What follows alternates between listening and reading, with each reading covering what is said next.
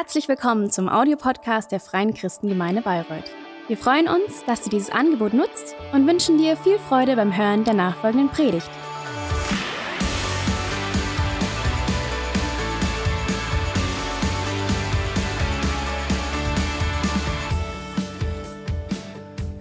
Guten Morgen zusammen. Auch hallo am Livestream. Schön, dass ihr mit dabei seid. Ah, ja, heute Morgen am Frühstückstisch hat meine Tochter, die ist jetzt elf, gesagt, Kai, äh, äh Papa, nicht Kai, nein, sie sagt schon Papa. Ähm, ähm, Papa, beten wir heute Morgen im Gottesdienst dafür, dass es keinen Krieg gibt. Und natürlich, habe ich gesagt, werden wir dafür beten. Und ich habe gedacht, Mann, wie krass ist das? Oder das hätten wir nicht schon genug Herausforderungen und Probleme in unserer Welt. Und man spürt diese Kriegsangst, die in der Luft liegt und diese ganzen Konflikte. Und lass uns doch noch mal eins machen, wirklich vor Gott und dafür beten, dass er Frieden schenkt, dass dieser Konflikt gelöst werden kann, ohne dass Menschen sterben müssen. Jesus, du hast gesagt, in dieser Welt werden wir bedrängt und, und gibt es Auseinandersetzungen, aber wir brauchen uns nicht zu fürchten, weil du hast diese Welt überwunden. Jesus, du bist der Friedefürst und wir beten, dass du hineinkommst in diesen Konflikt, Herr.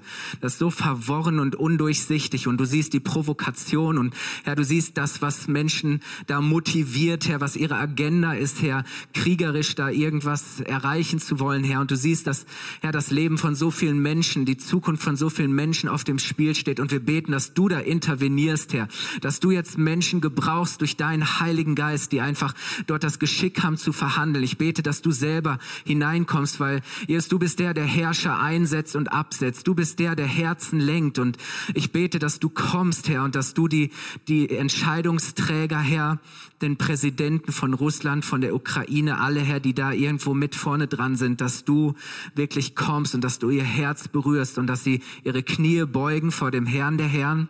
Herr, wir proklamieren deinen Frieden in Europa und in der Welt und wir beten, dass du kommst, Jesus, und dass du unsere Welt errettest und erlöst. Amen. Amen. Vielen Dank.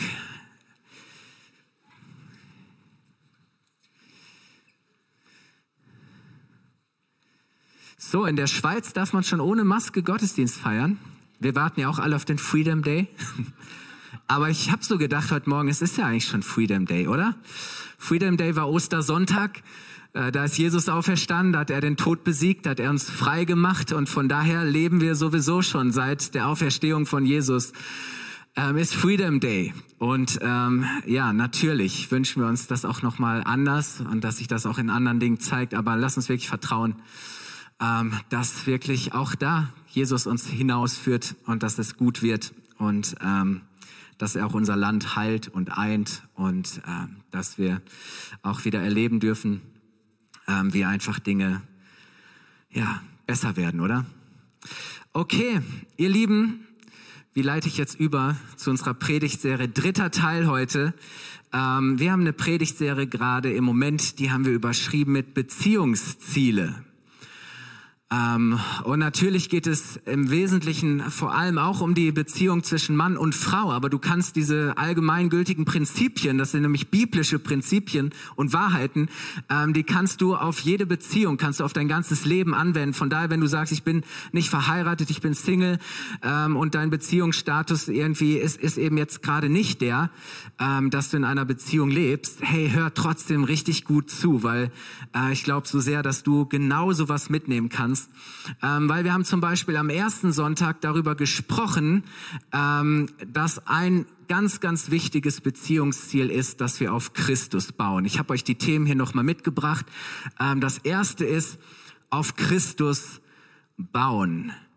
Ähm, die erste und wichtigste Beziehung in unserem Leben ist die Beziehung zu Jesus.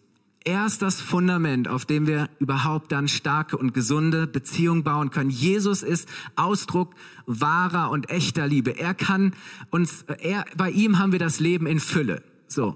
Unser Glück muss nicht abhängen davon, ob, ob ein Mensch in unserem Leben ist oder nicht, sondern Jesus ist die Quelle des Lebens. So. Und wir können mit ihm ein erfülltes und zufriedenes und gutes Leben führen. Und weil er uns zuerst geliebt hat, sind wir fähig, einander zu lieben. Das war so das Erste, zu sagen, mach die Beziehung zu Jesus zur ersten und zur wichtigsten Beziehung in deinem Leben. Letzten Sonntag hat Christin drüber gesprochen, dass es darum geht, in einer Partnerschaft zu sagen, hey, wir leben nicht einfach nur für uns und wir genügen uns selbst und, und wir haben so unsere kleinen und großen Ziele und wir sind auch selber nicht das Ziel. Unsere Beziehung ist kein Selbstzweck, sondern ähm, es ist wichtig, dass wir verstehen, es geht darum, dass wir eine gemeinsame Mission leben. Das war das zweite Thema, eine Mission leben. Ihr dürft die Folie gerne einblenden. Ähm, Gott hat Mann und Frau geschaffen und er hat sie gesegnet damit sie einen Unterschied machen in dieser Welt. Er hat gesagt, hey, gestaltet dieser, diese Welt. Er hat ihnen eine Mission gegeben. Das heißt, in dieser Einheit, in diesem Zusammenspiel, Zusammenwirken von Mann und Frau, äh, können wir Dinge gestalten, nach vorne bringen. Und es ist so wichtig, dass wir verstehen, auch äh, in einer Beziehung zu sagen, hey, wir sind in eine Richtung unterwegs. Wir haben gemeinsame Ziele. Wir wissen, was unsere Bestimmung ist, was unser Auftrag ist. Ähm, und und wir, haben, wir, wir verfolgen ein gemeinsames Ziel. Das ist so stark und es wird deine Beziehung so nach vorne bringen. Ähm, nächsten Sonntag geht es darum, was es heißt, dass wir einen Bund halten. Die Ehe. Viele meinen ja, das wäre ein Auslaufmodell und das braucht es nicht mehr, das ist altmodisch, wir können das auch heute so leben. Aber wenn wir wirklich verstehen, was es von Gott her heißt, dass wir einen Bund, dass Mann und Frau einen Bund fürs Leben schließen und wir, und wir verstehen, wie wichtig es ist, diesen Bund zu halten, ist das auch ein absoluter Gamechanger. Und heute geht es darum, wie wir den Feind besiegen. Den Feind besiegen. Uns sollte bewusst sein, dass es einen Feind gibt. Ich habe gerade gesagt, Gottes Plan ist es, Mann und Frau zu vereinen, zu segnen. Gott möchte die Fülle schenken, aber da gibt es den Teufel, den Widersacher, den Durcheinanderbringer, der will immer das genaue Gegenteil von dem, was Gott möchte. Was Gott liebt, hasst der Feind. Was Gott aufbauen, was Gott verbinden, was Gott vereinen möchte, das will der Feind trennen, das will er spalten, auseinanderbringen. Das, was Gott uns schenkt, womit er uns segnen möchte, das will der Feind uns rauben, will er uns wegnehmen. Und die Bibel beschreibt den Teufel als jemanden, der kommt, um zu rauben, zu töten und zu zerstören. Zuallererst will er unsere Beziehung zu Gott stören, weil er weiß, wenn er uns von Gott trennen und abschneiden kann, dann werden wir niemals dieses, dieses Leben in Fülle ähm, haben können. Und genauso will er aber auch die Beziehung untereinander, unter uns Menschen, will er kaputt machen. Gerade auch die Ehe, weil in der Ehe, in diesem Bund, den Mann und Frau miteinander schließen, kommt zum Ausdruck, ähm, ja, was Gott sich für uns gedacht hat. Und wisst ihr, wir tun das manchmal so ab und wir schieben das so oft auf die Umstände und und und wir sagen, ah, oh, das und das ist schuld daran und deswegen ist das schwierig und ähm, wir haben so ganz praktische ähm, Erklärung auch dafür, dass manches vielleicht schwierig ist, aber die Bibel spricht darüber, dass es eine, eine geistliche Welt gibt, eine geistliche Realität, die so viel realer ist, als wir uns das oft vorstellen können. Das heißt, in der, in der geistlichen, in der für uns nicht sichtbaren, aber trotzdem präsenten Welt ähm, tobt ständig ein Kampf zwischen Gut und Böse. Und deswegen sagt Paulus zum Beispiel in Epheser 6, Vers 11 bis 12 Folgendes. Legt die komplette Waffenrüstung Gottes an. Warum? Damit ihr allen hinterhältigen Angriffen des Teufels widerstehen könnt.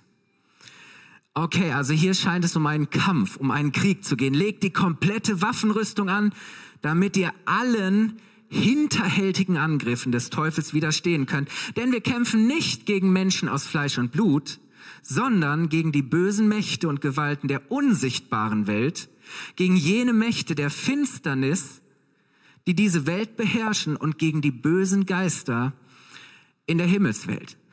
Und es wird ja oftmals gesagt, ja, das Christentum ist äh, immer so dieses Schwarz-Weiß und, und, und man, man versucht die Welt irgendwie einfach zu erklären. Aber es ist so, es gibt in dieser Welt das Gute und das Böse. Es gibt Licht und es gibt Finsternis.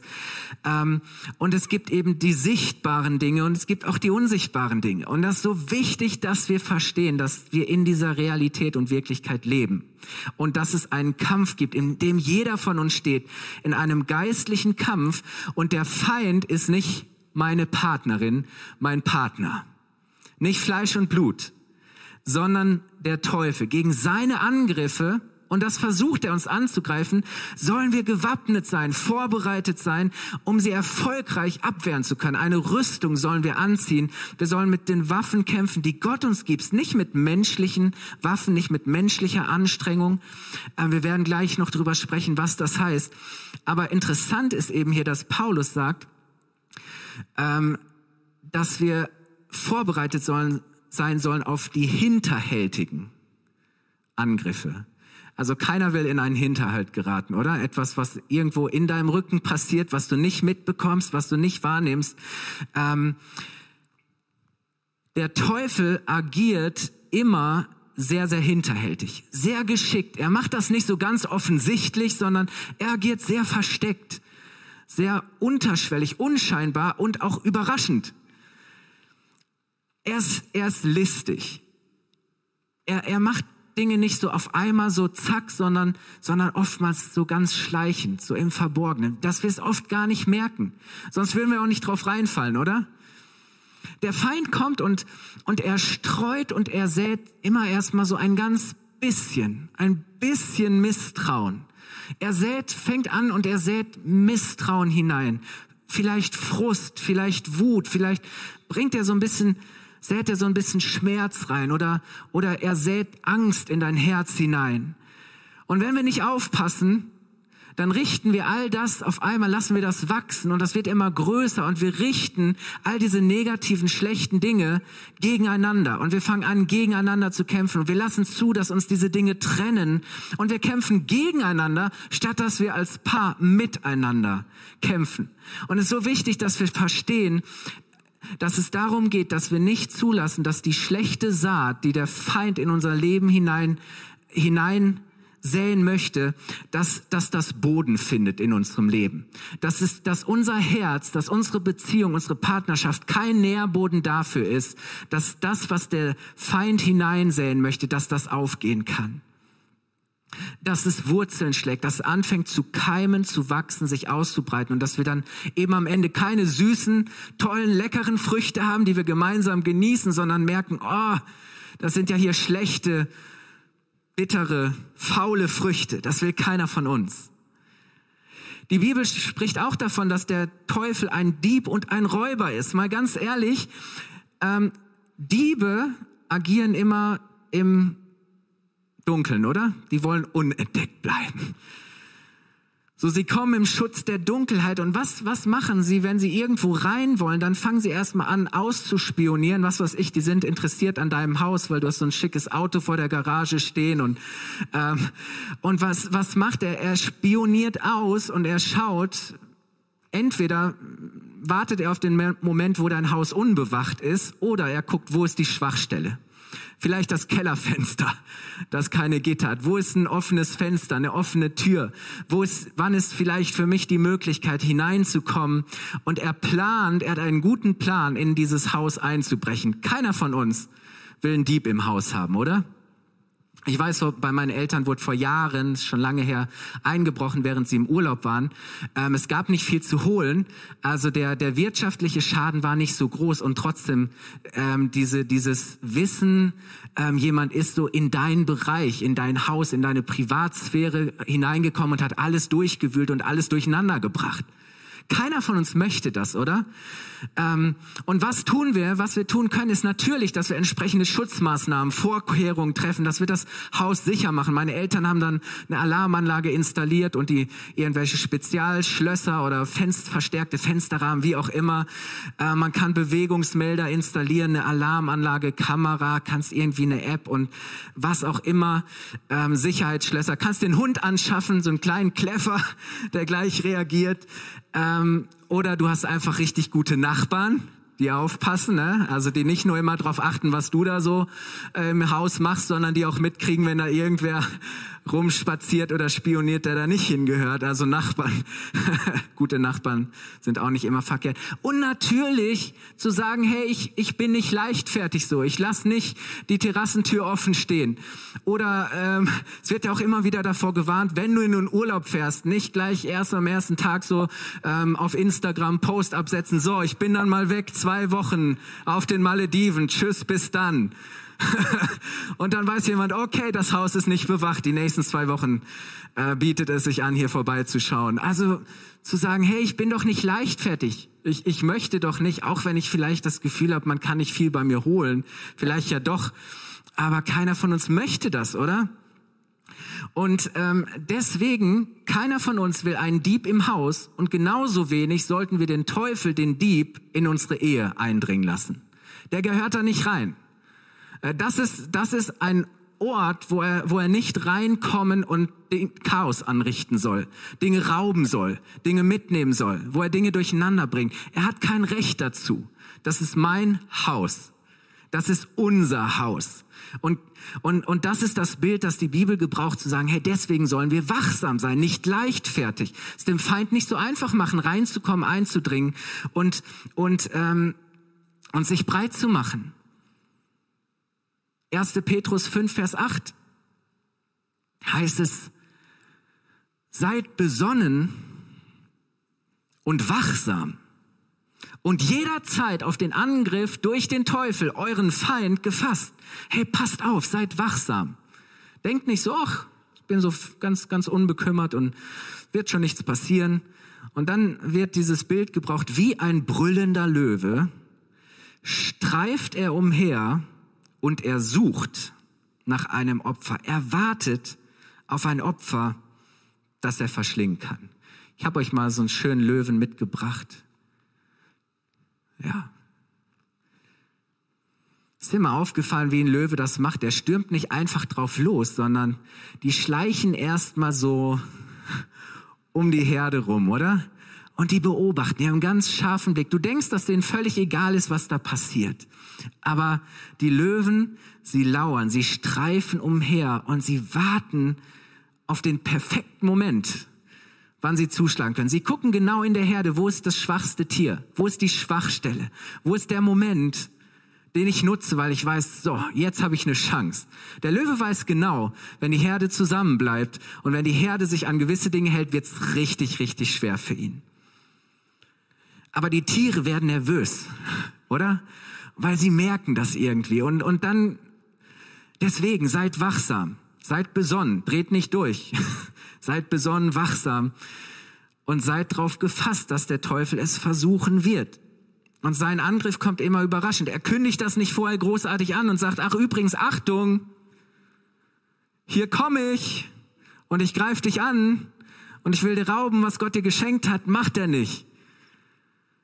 Er wird immer erst versuchen, so ein bisschen zu trennen, zu isolieren. Er versucht immer den Schwachpunkt zu finden und diesen Moment, den er nutzen kann, ähm, um dich anzugreifen. So, das, das sind die Bilder, die die Bibel gebraucht. Und warum, warum habe ich mir jetzt ein bisschen Zeit genommen, das zu beschreiben? Weil wir als Christen oftmals auch uns dieser Realität gar nicht bewusst sind dass es einen Feind gibt, dass es einen Dieb gibt, der nicht untätig ist, der versucht uns zu überwältigen, zu beklauen, zu berauben. Und wie macht er das? Seine Strategie ist, er möchte uns ablenken und verführen. Er möchte uns ablenken und verführen. Ablenkung und Verführung, Versuchung sind die Strategie des Feindes. Ich gebe euch ein paar Beispiele in der Bibel, weil das sind ja alles hier keine Superheiligen in der Bibel, sondern es waren Menschen wie du und ich, die genauso versuchbar, angreifbar waren. Da ist eben Eva, sie sind im Paradies, sie haben alles. Auf einmal kommt der Teufel und sagt, ja, schau mal die Frucht hier. Probier die mal. Und Eva sagt, nein, nein, nein, die dürfen wir nicht. Ja, warum denn nicht? Eva sagt, wir dürfen von allen Früchten essen, nur von dem einen nicht. Und, und auf einmal zieht der Teufel, die Schlange, die Aufmerksamkeit weg und sagt, naja, Gott will dir was vorenthalten. Ähm, das ist doch nicht genug, das reicht doch nicht, es kommt Misstrauen rein und ihr wisst, wie die Geschichte ausgeht. Irgendwann sagt das Volk Israel, wir wollen auch einen König wie alle anderen. Gott ist anfangs nicht so begeistert, aber er gibt nach und sagt, okay. Und da ist Saul. Saul ist, Saul ist ein, also er ist ein richtig toller Typ. So, so ein Prachtkerl. Also wirklich jemand, wo man sagt, der hat Königsformat. Und er macht seine Sache am Anfang auch richtig gut. So, er ehrt Gott und er hört auf Gott und, und er tut Gottes Willen, aber irgendwann kommt schleichend was rein, lässt er sich, lässt, lässt er sich ablenken und verführen davon zu sagen, ah, okay, ich habe eigentlich keine Lust mehr, unbequeme Entscheidungen zu treffen oder ich habe keine Lust, dass Menschen nicht einverstanden sind mit dem machen und es geht ihm auf einmal, ist sein Fokus mehr zu sagen, okay, mir geht's darum, Menschen zu gefallen. Und er möchte Popularität, Beliebtheit, Applaus. Und auf einmal fängt er an, nicht mehr in allen Dingen auf Gott zu hören. Und irgendwann ähm, zerbricht Saul. Da ist dann David. David war auch ein, er wird ein Mann nach dem Herzen Gottes genannt. Und David war so erfolgreich. Er hat, also, er hat Schlachten geschlagen und er wurde bejubelt und er war siegreich. Und irgendwann heißt es in der Bibel, ähm, dass die Armee Israels wieder im Kampf war und eigentlich war David der Heerführer. Er war der, der auf dem Feld war, der voranging. Aber aus irgendwelchen Gründen, wir erfahren nicht warum, ist David diesmal zu Hause geblieben. Vielleicht war er müde, hatte keine Lust und dann ist er abends so schön bei, bei der Dämmerung und, und, auf, und schaut so, auf, auf, der, auf dem Balkon steht er und schaut so über die Dächer. Auf einmal wird sein Blick so drauf gerichtet. Er sieht diese Batzeba, diese junge Frau, wie sie badet. Und er wusste ganz genau, das gehört sich nicht. Aber auf einmal bleibt sein Blick stehen, sein Blick verweilt und auf einmal, je länger er zuschaut, auf einmal merkt er so, wie dieses Begehren in ihm wächst, die Leidenschaft und er lädt Bathseba zu sich ein und er schläft mit ihr und und dann sagt er, okay, die, wird die schwanger? Wie löse ich das Problem? Keiner darf davon wissen. Und ähm, er, äh, David gibt einen Mord in Auftrag. Er lässt den Mann von Bathseba Uria umbringen und dann holt er Bathseba zu sich und das ein, ein riesiges Drama am Ende. Und es fängt einfach damit an, dass David unachtsam war, dass er nicht aufgepasst hat, dass er auf einmal seinen Blick nicht mehr von den falschen Dingen abwenden konnte. Da ist Judas, der Junge, ein Jünger von Jesus. Er hatte so eine Berufung. Er war drei Jahre mit Jesus zusammen, aber er war schon nicht ehrlich so mit dem Geld. Er, er hat die Kasse geführt. Und, und wir lesen, dass er zwischendurch immer mal wieder was so rausgenommen hat aus der Kasse. Oder da ist irgendeine, da ist eine Frau, die schüttet ihr ganzes kostbares Öl, ihr Vermögen, schüttet sie über die Füße von Jesus und, und, und, und, und Judas denkt so, was für eine Verschwendung. Er hatte gar nicht verstanden, worum es ging. Und am Ende verrät er Jesus, sein, seinen Herrn verrät er für, ich habe mal gelesen, wenn man es heute umrechnen würde, für ein Polo, für einen Kleinwagen. Liefert er Jesus den Römern aus und verrät ihn. Und wisst ihr, es fing an so mit diesen kleinen Unehrlichkeiten, mit diesem kleinen zu sagen, oh, diese Liebe zum Geld. Und, und auf einmal ist da diese Ablenkung, ist diese Verführung, diese Versuchung, dieser Moment, wo ihm dann etwas angeboten wird. Und er ist bereit, das, was eigentlich das Wichtigste war, zu verraten. Und das ist immer wieder die Strategie des Feindes. Er fängt so klein und unscheinbar an es fängt so klein und unscheinbar an, aber es endet meistens im, in der Katastrophe. Es endet schlimm. Und wisst ihr, Salomo, auch ein König in Israel, er war einer der weisesten Menschen seiner Zeit, der Welt. Und, ähm, und er hat das Leben beobachtet und, und hat beschrieben, was passiert. Und er hat, es gibt von ihm eine Sammlung von circa 30 Liebesliedern. Die sind überschrieben mit das hohe Lied oder eigentlich heißt es das Lied der Lieder, das höchste Lied. Und es ist eine Sammlung von 30 Liebesliedern, die Salomo geschrieben hat. Also er war auch ein Poet und diese Lieder drücken eine leidenschaftliche, romantische, sogar erotische Liebe zwischen einer Frau und ihrem Geliebten aus. Also wenn du das liest, solltest du vielleicht nicht deinen Kindern vorlesen, aber Also das hohe Lied der Liebe, äh, ganz witzige Beschreibung, wie er sagt, oh, dein, dein Hals ist wie die, der Turm Davids und dies und jenes. Er gebraucht so ganz skurrile Bilder für uns heute, um die Schönheit äh, seiner Geliebten zu beschreiben. Aber ähm, unter anderem gebraucht er, um, um diese Liebe zwischen Mann und Frau, diese Beziehung zu beschreiben, gebraucht er das Bild eines Weinbergs. Und er beschreibt das so ganz schön äh, blumig und sagt, hey, der Winter ist vorbei, der Regen hört auf und der Frühling ist angebrochen. Du riechst in der Luft die Blüten und die Vögel zwitschern und, und, und die Blüten sie kommen und der Sommer bricht an und er beschreibt das so und dann ist dieser Blick im Weinberg und er sagt, Mensch, die, die, die Reben fangen an zu blüten und es ist eine reiche Ernte kündigt sich an, viele süße Trauben sind zu erwarten und, und das ist so dieses romantische Bild, dieser Weinberg so als Bild äh, für, für diese Beziehung und auf einmal kommt eine Warnung, eine Aufforderung. Wir lesen das mal in Hohelied 2, Vers 15 bis 16 passt irgendwie so gar nicht rein. Und dann heißt es, fangt uns doch die kleinen Füchse, denn sie verwüsten den Weinberg, wenn die Reben in schönster Blüte stehen.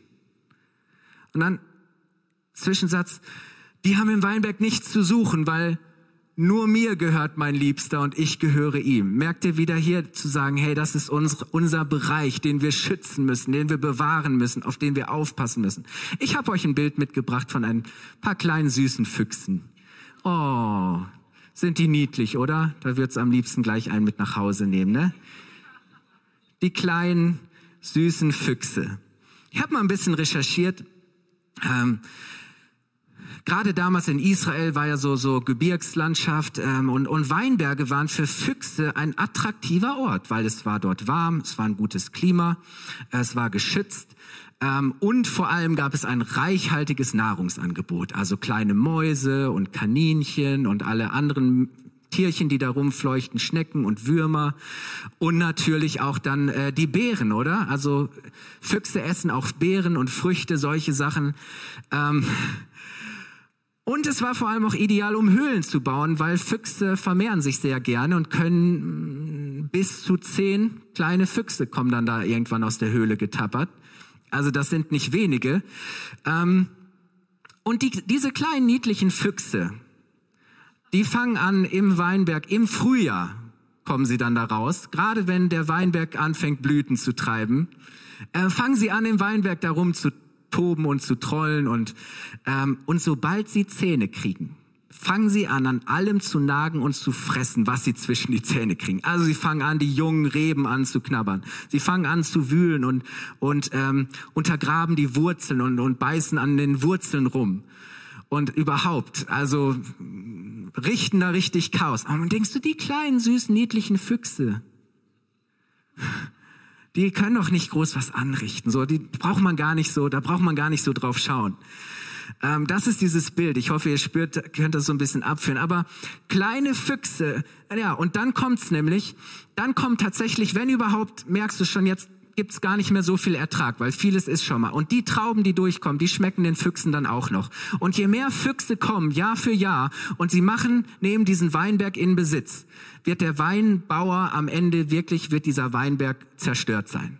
Und irgendwann, ja, irgendwann wird es so sein, dass dieser Weinberg gar keine Frucht mehr bringt. Das ist so, merkt ihr, so schleichend, so unscheinbar. Es fängt an mit diesen kleinen Füchsen, mit diesen unscheinbaren Dingen, so harmlos.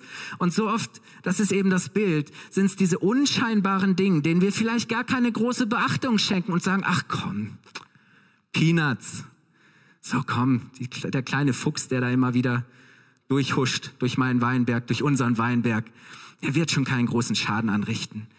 Ähm, Dinge, von denen wir denken, ja, das, da passiert schon nichts. Und, aber wisst ihr, das Bild ist, wenn wir nicht aufpassen, sie gewähren lassen. Salomo sagt, fangt die kleinen Füchse. Weil wenn ihr es nicht macht, dann wird der Schaden am Ende gewaltig sein. Dann wird die Beziehung zerstört sein.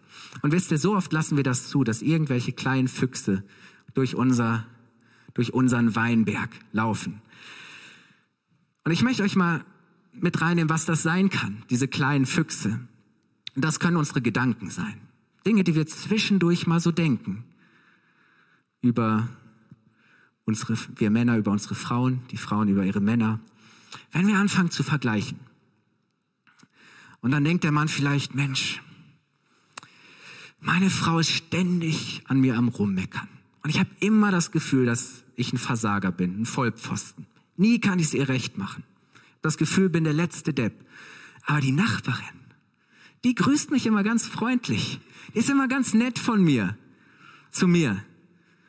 Ihr lacht. Die himmelt mich an, die ist von mir beeindruckt, da fühle ich mich respektiert und geachtet. Oder die Frau, die denkt, hey, der Kollege auf der Arbeit, der hat irgendwie mehr Sinn für Humor. Der hört mir zu, der interessiert mich, dem fällt das auf. Wenn ich ein neues, neuen Dress anhab, da kriege ich auf einmal so im Vorbeigehen ein Kompliment, eine charmante Bemerkung und ja, ich muss sagen, mein Mann, der hat sich die letzten Jahre auch ganz schön gehen lassen. So. Das denkt man nur, oder? Aber der Kollege, der ist immer, muss ich schon sagen, echt gepflegt und sportlich und mein Mann könnte sich echt mal ein bisschen mehr reinhängen. Der führt mich nie aus und der ist auch nicht so romantisch. Merkt ihr was? So diese kleinen Füchse, diese Gedanken. Und wenn wir zulassen, dass die immer wieder durchgehen und irgendwann nisten die sich ein. Und dann kommen diese Gedanken ständig. Und ihr wisst ja, was passiert, wenn wir Dinge denken, wenn wir diese Gedanken zulassen. Irgendwann fangen wir an, das zu glauben. Das wird eine innere Haltung, eine Einstellung und es beeinflusst letztlich, wie wir mit einer anderen Person umgehen. Das wird zu unserer Wahrheit. Und deswegen, das sind so kleine Füchse, wo wir denken, oh, oh nee, nee, nee, nee. Dieser Gedanke hat nichts hier zu suchen. Dem werde ich nicht erlauben, sich hier breit zu machen sind vielleicht so die Kleinigkeiten, die uns immer wieder stören und nerven. Ja, es sind nur Kleinigkeiten, aber es nervt so, dass er immer seine Socken hier auf der Kommode liegen lässt und was auch immer. Diese Dinge, die uns stören, nerven, die uns aufregen, so. Aber wir denken, naja, es ist ja nur eine Kleinigkeit und dann sprechen wir nicht drüber und wir klären das nicht und dann werden die Sachen auf einmal immer größer und das auf einmal alles, alles ganz blöd und ähm, das macht irgendwie auch keinen Spaß. Und guck mal, schon wieder nicht ordentlich geputzt hier.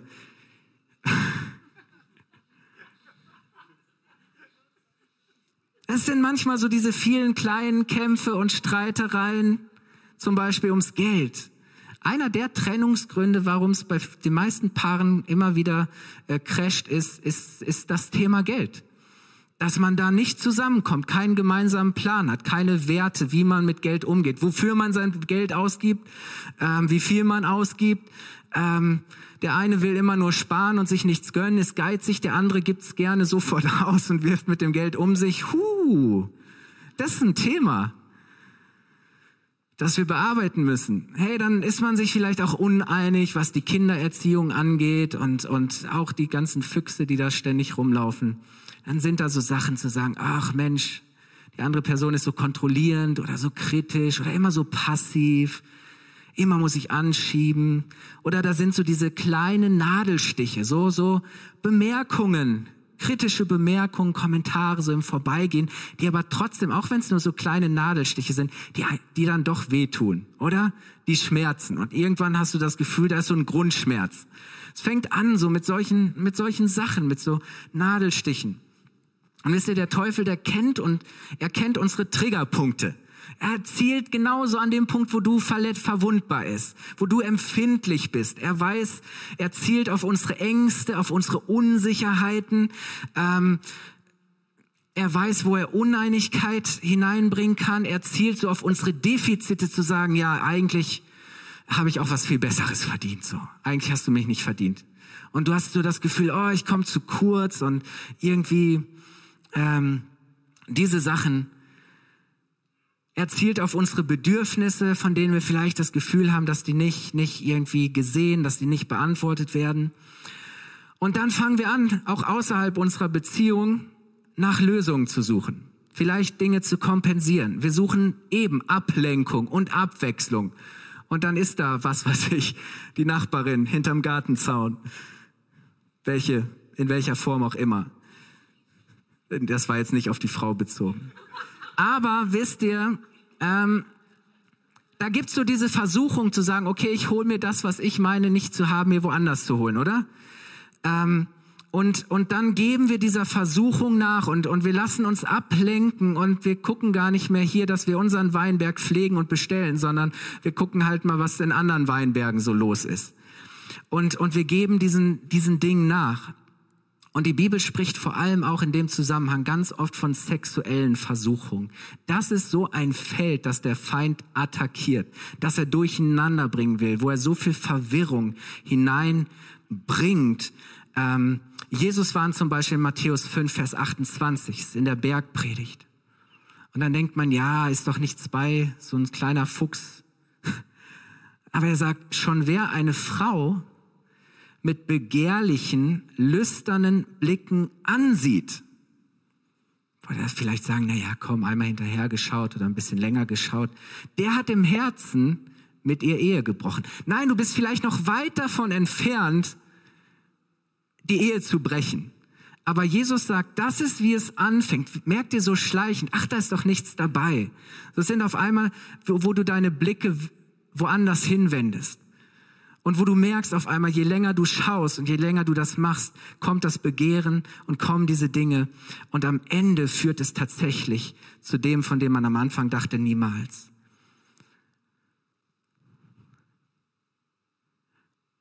dieser ganze Bereich auch der Pornografie, Pornokonsum wird so verharmlost in unserer Gesellschaft. Das läuft schon bei den Teenies auf dem Smartphone und hier und da und diese ganzen Bilder und dieses ganze Schamlose und all diese Dinge. Und wir verharmlosen das. Ich merke, das wird so bagatellisiert zu sagen, ach, da ist doch nichts bei und das schadet doch nicht und ähm, das sind ja nur Bilder und all diese Dinge. Und ja, es verspricht vielleicht Ablenkung, ähm, es hilft dir vielleicht Dinge zu kompensieren ähm, und es bringt dir sexuelle Befriedigung, aber es hat eine so zerstörerische Kraft. So viele Menschen heute sind abhängig, weil sie nicht mehr anders können, als nur noch das zu konsumieren und das Wahre und Echte verpassen sie. Und wisst ihr, am Ende führt es dazu, dass wir keine gute, gesunde sexu sexuelle Identität entwickeln ähm, und verhindert es eine erfüllende und gelingende Sexualität in der Ehe. Weil das, was da zu sehen ist, ist niemals ein Spiegelbild von dem, was Gott sich darunter vorgestellt hat. Und deswegen warnt die Bibel auch in diesem Bereich davor zu sagen, hey, halt es sauber pass auf, lass dich da nicht irgendwie packen. Wisst ihr, wenn Ehepaare nur noch nebeneinander, aber nicht mehr miteinander schlafen, wenn Intimität, Zärtlichkeit, Leidenschaft verloren gehen, hey, dann, dann haben wir ein echtes Problem, dann sind wir angreifbar. Paulus sagt, hey, enthaltet euch nicht einander, es sei denn, dass ihr übereingekommen seid, dass ihr eine Zeit lang wirklich euch voll auf das Gebet und aufs Fasten konzentrieren wollt. er sagt, gebt dem Feind nicht die Gelegenheit, euch in dem Bereich anzugreifen. Ähm, wisst ihr, wenn, wenn wir das Gefühl haben, da, da ist was nicht gut, nicht gesund, da funktioniert was nicht, dann sollten wir das nicht einfach so hinnehmen oder resignieren, sondern gemeinsam dafür etwas tun, dass es besser wird. Es kann besser werden. Wisst ihr, diese Füchse können sein, dass wir vielleicht nur mal zwischendurch den harmlosen emotionalen Kick zwischendurch suchen. So das kleine Abenteuer. Und das kann einfach sein, dass ich, dass ich als Mann, wenn ich abends irgendwo mit meinem Smartphone sitze, dass ich irgendeiner Frau, einer Kollegin oder sonst wem irgendwelche unangemessenen Nachrichten schicke. Irgendwelche Komplimente. Irgendwas, was, was über dieses hinausgeht, wo, wo du merkst, hey, das ist zu persönlich. Das ist so privat. Das sind Dinge, die solltest du besser mit deiner Frau besprechen und nicht mit einer anderen Frau. Und andersrum genauso. Das ist vielleicht, dass wir irgendwelche unangemessenen Nachrichten, die wir selber bekommen, dass wir die nicht erwidern, dass wir gucken, hey, was, was sind eigentlich die Dinge, was läuft bei mir auf Social Media und WhatsApp? Ähm, mit wem texte ich eigentlich und was motiviert mich? Gibt mir das ein gutes Gefühl? Fühle ich mich da verstanden? Ähm, folge ich irgendwelchen Profilen, vielleicht im Profil von meiner Ex oder so? Und ich hänge auf diesem Profil fest und verfolge so noch das ganze Leben und merke so emotional, das zieht mich wieder hin. Das, das sind alles diese Dinge, ähm, von denen wir denken, na ja, das wird doch nicht viel, viel auslösen. Aber die Bibel sagt, hey, sei wachsam, pass auf. Das sind die Angriffe, die Strategien. Schütze dich. Ergreif Maßnahmen. Triff Vorkehrungen, die dich davor bewahren, Wege zu betreten, die dich am Ende an, an einen Ort führen, wo du niemals sein solltest, wo du vielleicht auch niemals sein wolltest. Es ist ja nicht so, dass wir uns auf einmal irgendwo wiederfinden und sagen, ja genau, da wollte ich hin. Nein, oftmals ist es so, dass du dich selber fragst, wie bin ich auf einmal, wie konnte es so weit kommen? Wie bin ich da, wie konnte es, wie konnte ich da an diesem Ort jetzt sein? Wo ich sage, was habe ich hier eigentlich zu, habe ich hier zu suchen?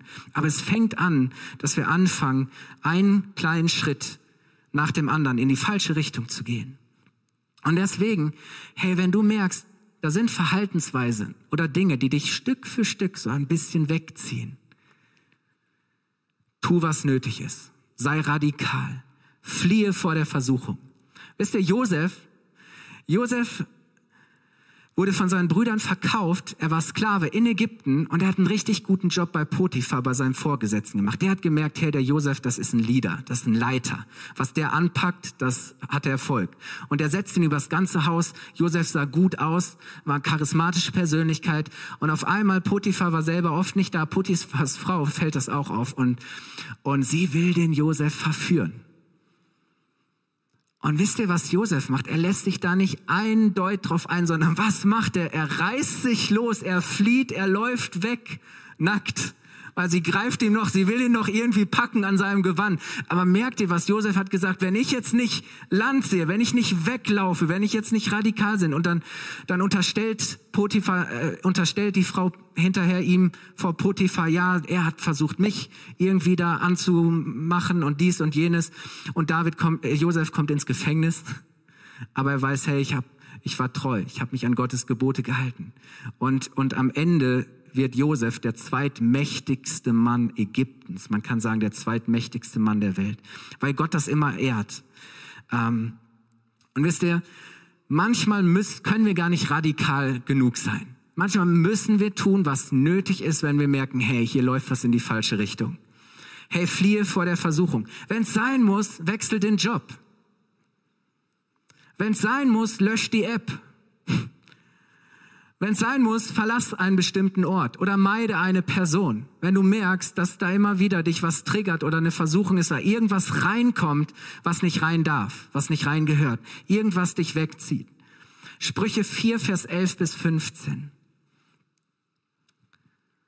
Da heißt es, ich will dich den Weg der Weisheit lehren und dir den richtigen Weg zeigen. Wenn du auf diesem Weg gehst, wird dich nichts aufhalten.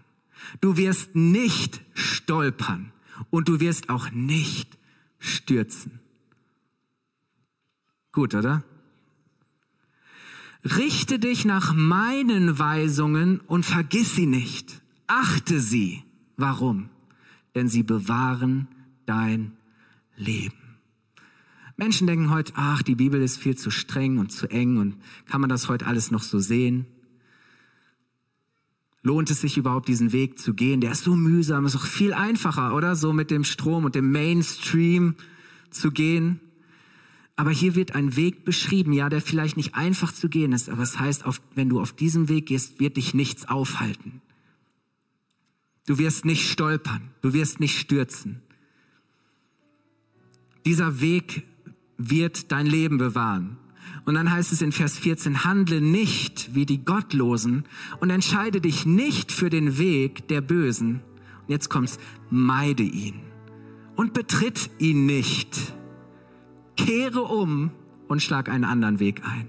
Sagen, hey, das ist der richtige Weg. Und wenn du merkst, hey, ich bin hier irgendwie und er sagt, meide diesen Weg. Geh gar nicht erst in die Nähe dieses Weges. Fang nicht mal an, diesen Weg auch nur zu betreten, geschweige denn auf diesen Weg zu gehen. Aber wenn du schon merkst, du bist auf dem falschen Weg, hey, kehr um. Kehr um und schlag einen anderen Weg, einen neuen Weg an. Wenn du merkst, deine Gedanken führen, leiten dich in die falsche Richtung. Deine Gedanken sind fehlgeleitet. Deine Emotionen sind fehlgeleitet, laufen in die falsche Richtung. Wenn du merkst, du flirtest nicht mehr mit deiner eigenen Frau, sondern mit einer anderen, sag, hey, stopp. Wenn du merkst, ich kann, du kannst gewisse Dinge nicht handeln, weil, weil du der Versuchung nicht widerstehen kannst, sei radikal. kehr um. Wenn du merkst, dass du auf dem falschen Weg bist, etwas in die Irre führt, kehr um, kämpfe, besiege den Feind. Warum? Weil es sich lohnt. Hinter, hinterher sagen wir, hey, das, was mir eigentlich am wertvollsten und am kostbarsten war, das habe ich verspielt. Wozu? Warum? Hey, du kannst siegreich sein mit Gottes Hilfe. Gott kämpft doch nicht gegen dich, sondern Gott kämpft für dich. Er ist für dich, er ist mit dir. Gott ist am allermeisten daran interessiert, dass deine Beziehung, deine Partnerschaft, deine Ehe gelingt. Das soll etwas sein, das ihn verherrlicht. Ja, der Feind will unsere Ehen attackieren. Er will unsere Einheit zerstören. Er will den Segen rauben. Und deswegen können wir gar nicht radikal und konsequent genug sein, wenn es darum geht, unsere Ehe zu schützen, zusammenzustehen, zu kämpfen gemeinsam gegen das, was gegen uns kommt, Versuchung zu fliehen, Bedrohung zu eliminieren, um es mal so zu sagen. Hey, es ist so wichtig, dass wir nicht aufhören zu kämpfen für das, was wichtig ist, für das, was zählt, für das, was Gott uns schenkt. Hör nicht auf zu kämpfen. Du kannst den Feind besiegen. Du kannst widerstehen. In Christus sind wir mehr als Überwinder. Du kannst neu anfangen.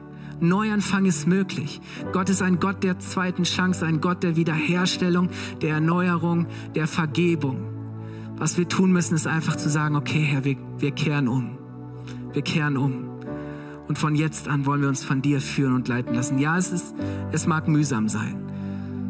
Die Bibel spricht nicht davon, dass es einfach ist. Es bedeutet zu investieren, zu geben, an der Beziehung zu arbeiten. Es bedeutet Umkehr. Es bedeutet vergeben, glauben, beten, zusammenstehen. Zu sagen, wir bauen unsere Beziehung auf Jesus. Wir bauen auf Jesus. Wir leben eine gemeinsame, eine Mission. Wir kämpfen gemeinsam gegen den Feind. Wisst ihr, wenn wir ihn um, um das bitten, was wir brauchen, wird es uns gerne geben. Wenn wir ihm vertrauen, wird er uns niemals enttäuschen. Wenn wir nicht weiter wissen, wenn wir nicht mehr können, wird er uns helfen. Er wird uns nicht alleine lassen.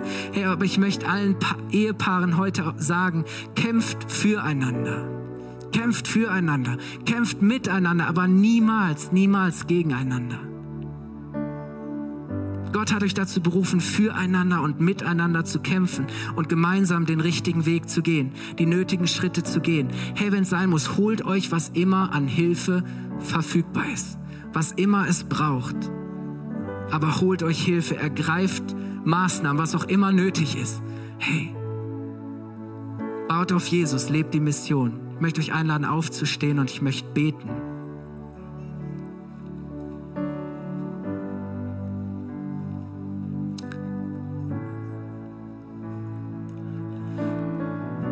Ich wurde in der Vorbereitung an ein Lied von Hillsong erinnert, das heißt Not Today. Und das ist eine, eine, ein, sowas wie ein Schlachtruf gegen den Feind, gegen den Teufel zu sagen, äh, äh, nicht heute, nicht heute und auch nicht morgen. Aber wie gut wäre das, wenn wir morgens aufstehen und, und, und zuallererst Gott loben und dann den Feind daran erinnern, dass er schon längst besiegt ist und sagen, ich muss dich enttäuschen. Nicht heute. Nicht mit mir. Nicht mit uns. Gott ist größer, Gott ist stärker. Und ich möchte jetzt beten und ich möchte dich ermutigen, ähm, egal wie dein Beziehungsstatus ist, hey, wenn du anfängst, den richtigen Weg, Gottes Weg zu gehen, dann baust du ein Fundament, auf dem immer Gutes und Gesundes blühen und wachsen kann. Und du kannst dein Leben bauen. So nimm das Prinzip und sag, ich fange schon jetzt damit an. Ich fange an, das zu leben. Ich möchte beten. Vater, ich danke dir so sehr, dass du den Feind besiegt hast und dass wir diese Waffenrüstung haben. Diesen Helm des Heils, diesen Brustpanzer der Gerechtigkeit, den Schild des Glaubens, die Schuhe der Bereitschaft, auf deinem Weg zu gehen und die Mission zu leben.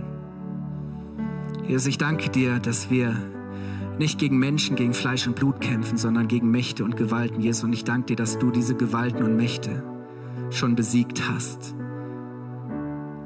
Jesus, ich danke dir, dass wir mit dir siegreich sind, dass du, ein, dass du einen Neuanfang möglich machst. Herr, und ich segne jetzt alle Ehepaare. Ich bete, Herr, dass du kommst. Herr, das, was geraubt wurde, das beanspruchen wir zurück. Das wir holen uns das zurück, Herr. Wir erlauben es dem Feind nicht, es zu nehmen. Herr, das, was verloren gegangen ist, bring du es wieder rein. Herr, was, was irgendwie tot ist, das erwecke zu neuem Leben, neue Leidenschaft, neue Hingabe, neue Bereitschaft. Herr, das, was, wo, wo Trennung und Spaltung und Distanz ist, das bring du wieder zusammen. Verbinde du Herzen wieder. Herr, ermögliche Versöhnung, Vergebung, Neuanfang. Ja, wir gehen auch da auf die Knie und wir tun Buße, wo wir gesündigt haben. Wo wir auf falsche Wege gegangen sind. Und Jesus, wir kehren um. Wir wollen deinen Weg gehen, gemeinsam auf deinem Weg unterwegs sein.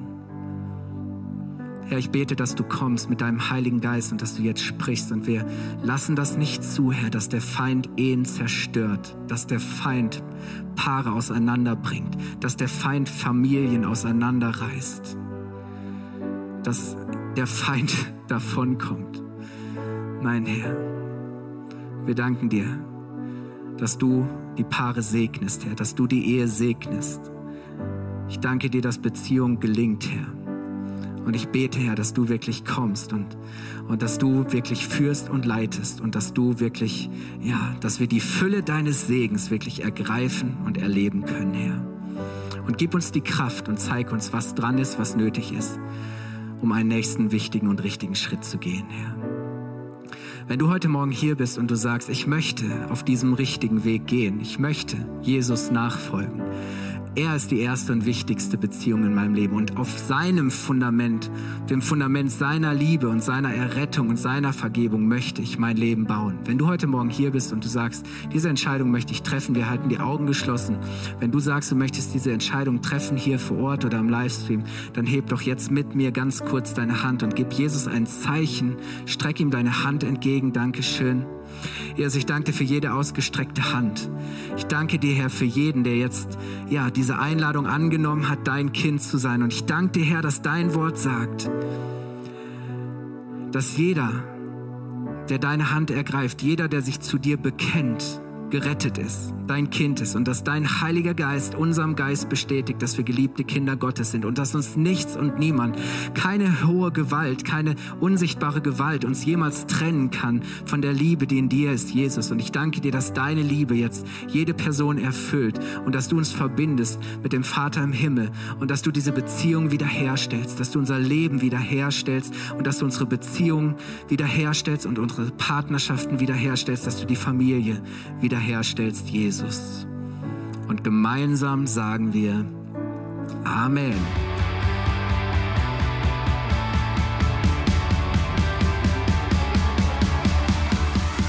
Hat dir die Predigt gefallen? Gerne kannst du sie mit Freunden teilen oder uns einen kurzen Kommentar hinterlassen. Noch mehr würden wir uns aber freuen, dich persönlich kennenzulernen. Du bist herzlich eingeladen, einen unserer Gottesdienste am Sonntag zu besuchen. Alle Infos findest du unter www.fcg-bayreuth.de. Dort kannst du uns auch eine persönliche Nachricht schreiben, wenn du mehr über ein Leben mit Jesus erfahren möchtest oder andere Fragen zum christlichen Glauben hast. Bis zum nächsten Mal. Ade!